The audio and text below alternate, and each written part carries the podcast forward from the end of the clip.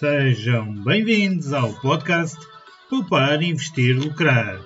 Convosco, João Paulo, com mais um tópico de finanças pessoais, literacia financeira e mercados financeiros. Todas as segundas, quartas e sextas-feiras e sempre a tentar que não seja mais de 10 minutos. Vamos lá então começar. Bem, hoje, como já viste no título, vamos dar continuidade aqui ao nosso tópico de literacia financeira. Hoje vamos falar do que é que são fundos de investimento. Depois de já termos visto o que são contas à ordem, ações, obrigações, hoje vamos a fundo nos fundos de investimento. Fundo a fundos. Pronto, ok, estou a perceber esta ideia. Vamos lá então. Os fundos de investimento são mais um produto que pode fazer parte da nossa carteira de investimento e são muito, mas mesmo muito utilizados em Portugal. Aqui vamos falar dos fundos de investimento mobiliários, os FIM, que são os mais transacionados, mas também existem os fundos de investimento imobiliário, os FII. Os FIM efetuam as suas aplicações fundamentalmente em valores mobiliários transacionados cotados em bolsa ou não são um produto financeiro alternativo para a aplicação das poupanças com a vantagem de serem acompanhadas e geridas por profissionais especializados. Os FIM investem em mercados financeiros de acordo com o objetivo e política do fundo de investimento, por regra, em depósitos, em bilhetes do Tesouro e papel comercial, obrigações, ações, unidades de participação de outras sociedades, instrumentos derivados quem faz a gestão da carteira de investimento do fundo e das suas posições é a Sociedade Gestora do Fundo de Investimento Mobiliário, as SGFIM. Por essa atividade, a sociedade é remunerada pelas comissões de gestão paga pelo fundo sobre a sua gestão. A entidade depositária, que por norma é um banco, recebe os valores dos FIM, recebe e satisfaz os pedidos de subscrição e resgate das unidades de participação, e efetua as liquidações físicas e financeiras dos títulos representativos dos investimentos realizados. Os titulares dos, das unidades de participação designam-se participantes. Portanto, se tiveres um fundo, és um participante, para que saibas. Os fundos de investimento imobiliário são apresentados de acordo com quatro critérios. Quanto à variabilidade do capital da carteira, podem ser fechados ou abertos. Fechados nestes fundos, o número de unidades de participação é fixo, sendo as mesmas reembolsadas apenas na data de liquidação do fundo. Ele pode ser negociado em bolsa, mas com condições extremamente restritas. Já os fundos abertos, o número de unidades de participação é variável, pois podes em qualquer momento efetuar subscrições e resgates. Quanto às condições de alocação dos limites ativos por categoria, eles podem ser harmonizados, ou seja, os organismos de investimento coletivo em valores imobiliários, os OICVM, restringidos por conjuntos de regras e limites e políticas de investimento que visam a diversificação da carteira e diminuição do grau de risco. Instrumentos financeiros não complexos, a DFIM, ou alternativos, que são organismos de investimento alternativos em valores mobiliários, ou IAVM. Não respeitam limites, políticas de investimento flexível. São, têm um, instrumentos financeiros complexos, a define. Quanto à sua política de rendimento, eles podem ser de distribuição e de capitalização. De distribuição, os rendimentos obtidos na carteira do fundo são normalmente parcial ou totalmente distribuídos aos participantes. Se forem de capitalização, os rendimentos gerados mantêm-se na carteira, potenciando ainda mais o rendimento. Quanto à sua natureza e flexibilidade da composição da carteira, tens variados fundos, como fundos de mercado monetário, fundos de tesouraria, fundos de obrigações, fundos de ações, fundos de fundos, Fundos mistos podem ser defensivos, moderados ou dinâmicos. Aqui depende da percentagem alocada aos ativos de menor ou maior risco. Fundos flexíveis, fundos com proteção de capital, fundos de investimento alternativos, fundos de pensões e fundos de retorno absoluto. Mas podem ainda existir outros critérios, como geográficos, setoriais, mercados emergentes, high yield, dívida soberana e ETF. Agora, quais são as principais vantagens de investir em fundos de investimento? Permitem uma maior diversificação do património do investidor particular, permitem o acesso de pequenos investidores ao mercado à partida que lhes estava vedado, são caracterizados pela simplicidade quanto à forma de investir, são conhecidas previamente à subscrição as regras de reembolso dos montantes aplicados e, por imposição legal e regulamentar, existem regras prudenciais que condicionam as políticas de investimento praticadas e que levam a uma diversificação da carteira de investimento. A obrigatoriedade de prestação periódica de informação por parte das entidades gestoras, depositárias e comercializadoras garante um nível de transparência. E agora, quais são os riscos associados aos fundos de investimento?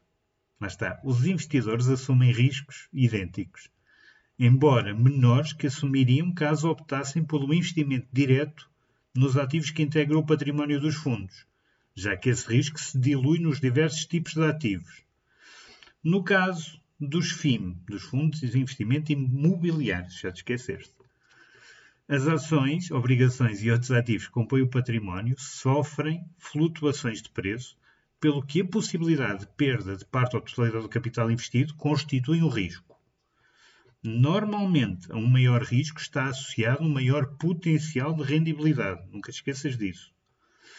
Nos fundos de investimento, o risco de taxa de juro está relacionado com a componente de investimento em obrigações, que é um produto muito utilizado pelas sociedades gestoras. Lembra-te que os preços das obrigações de taxa fixa variam em sentido contrário ao das variações das taxas de juros. Nunca te esqueças disso. Este risco de taxa de juros é particularmente relevante quando as obrigações incluídas no fundo têm um cupão de taxa fixa e maior maturidade. Nunca te esqueças deste pequeno pormenor que faz muita diferença num fundo.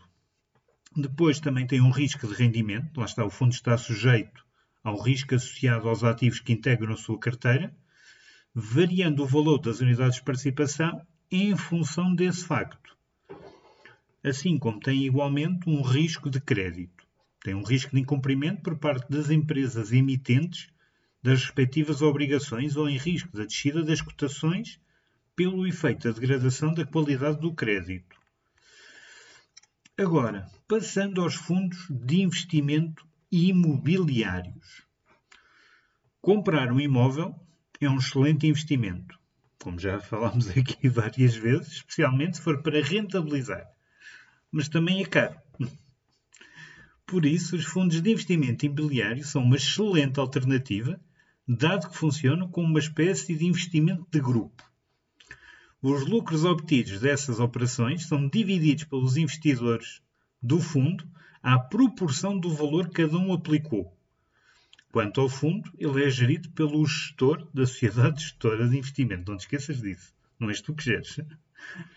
Estes fundos são de renda variável, isto é, não, é, não há uma garantia do rendimento fixo mensal. E é fácil perceber o porquê, não é? Primeiro, os inquilinos dos imóveis podem deixar de cumprir as suas obrigações e deixar de pagar a renda mensal. E o imóvel pode mesmo ficar algum tempo desocupado. Também não te esqueças deste pormenor. Mas como é que funcionam os fundos de investimento imobiliário? Lá está, os fundos imobiliários, tal como os mobiliários, são geridos pelo respectivo gestor, que normalmente é uma corretora especializada e certificada para o efeito. É ela que investe e é ela que deves dirigir. A grande parte deves dirigir para qualquer dúvida e ela é que é responsável pelo sucesso. E ela foca-se precisamente aí. Ou deves tu focar-te aí, ou seja, na escolha de corretores do fundo certo. Investir numa corretora com pouca experiência de mercado, estás a pôr um pouco mais de risco em cima. O investidor podes assim decidir a quantidade de unidades de participação que tens interesse em investir. Tornas-te, ou tornas-te, neste caso, mais um dos investidores do fundo. O gestor faz então a gestão dos ativos, procura maximizar os rendimentos de todos para o fundo.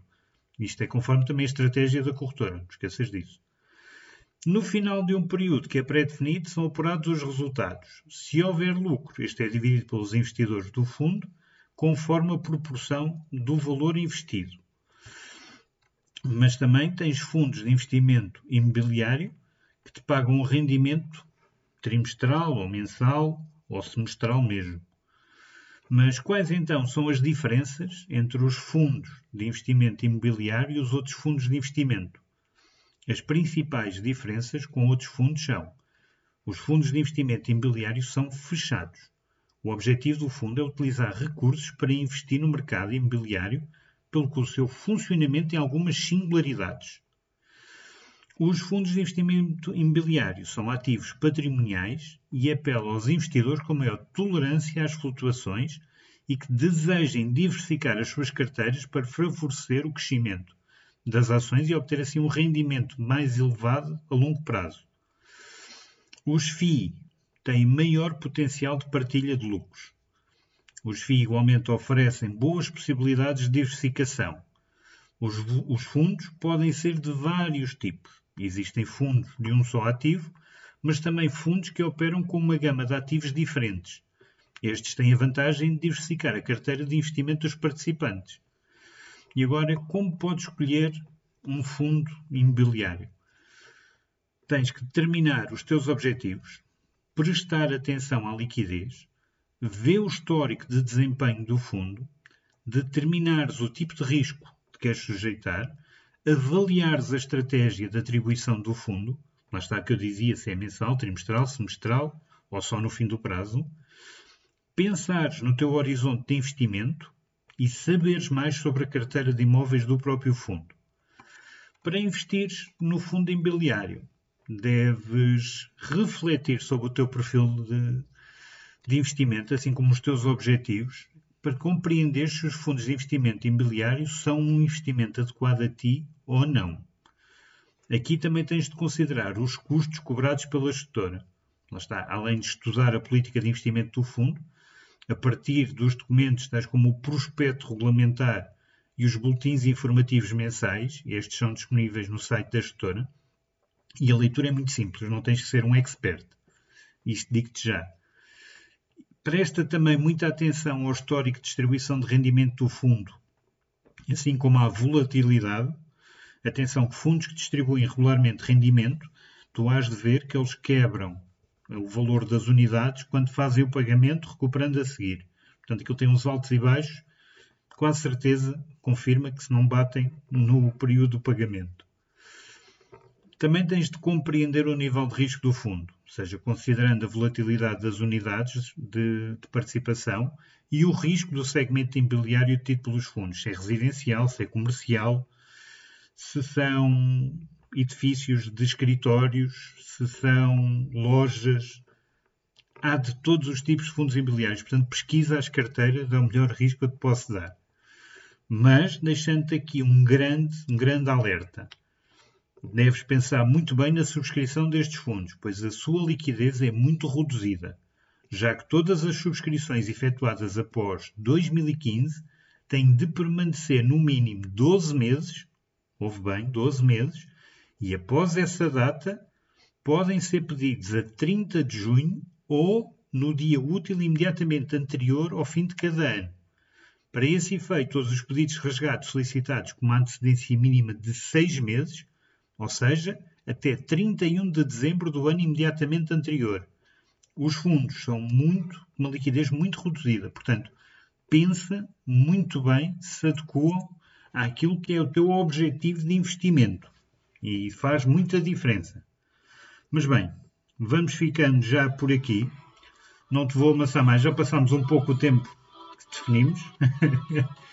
Portanto, se gostaste, subscreve. Deixa um rate se tiveres oportunidade, são ajudas que podes dar sem qualquer custo, assim como dares, partilhares o podcast com um amigo teu que goste destes temas. E eu, eu espero por ti já no próximo episódio. Até lá!